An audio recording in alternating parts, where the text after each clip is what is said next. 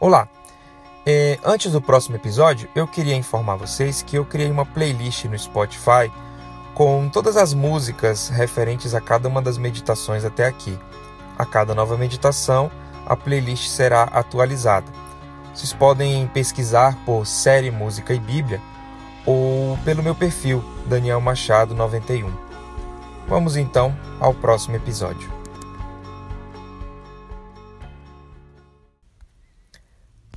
Série de Meditações, Música e Bíblia, por Daniel Machado. Episódio 10.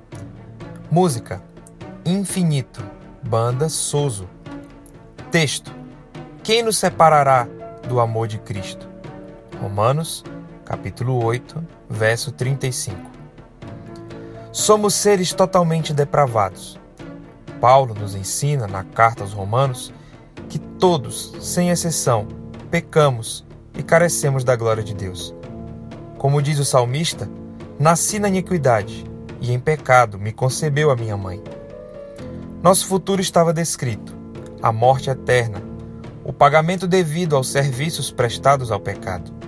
Porém, de forma soberana e misericordiosa, o Rei do Amor pagou o preço em nosso lugar.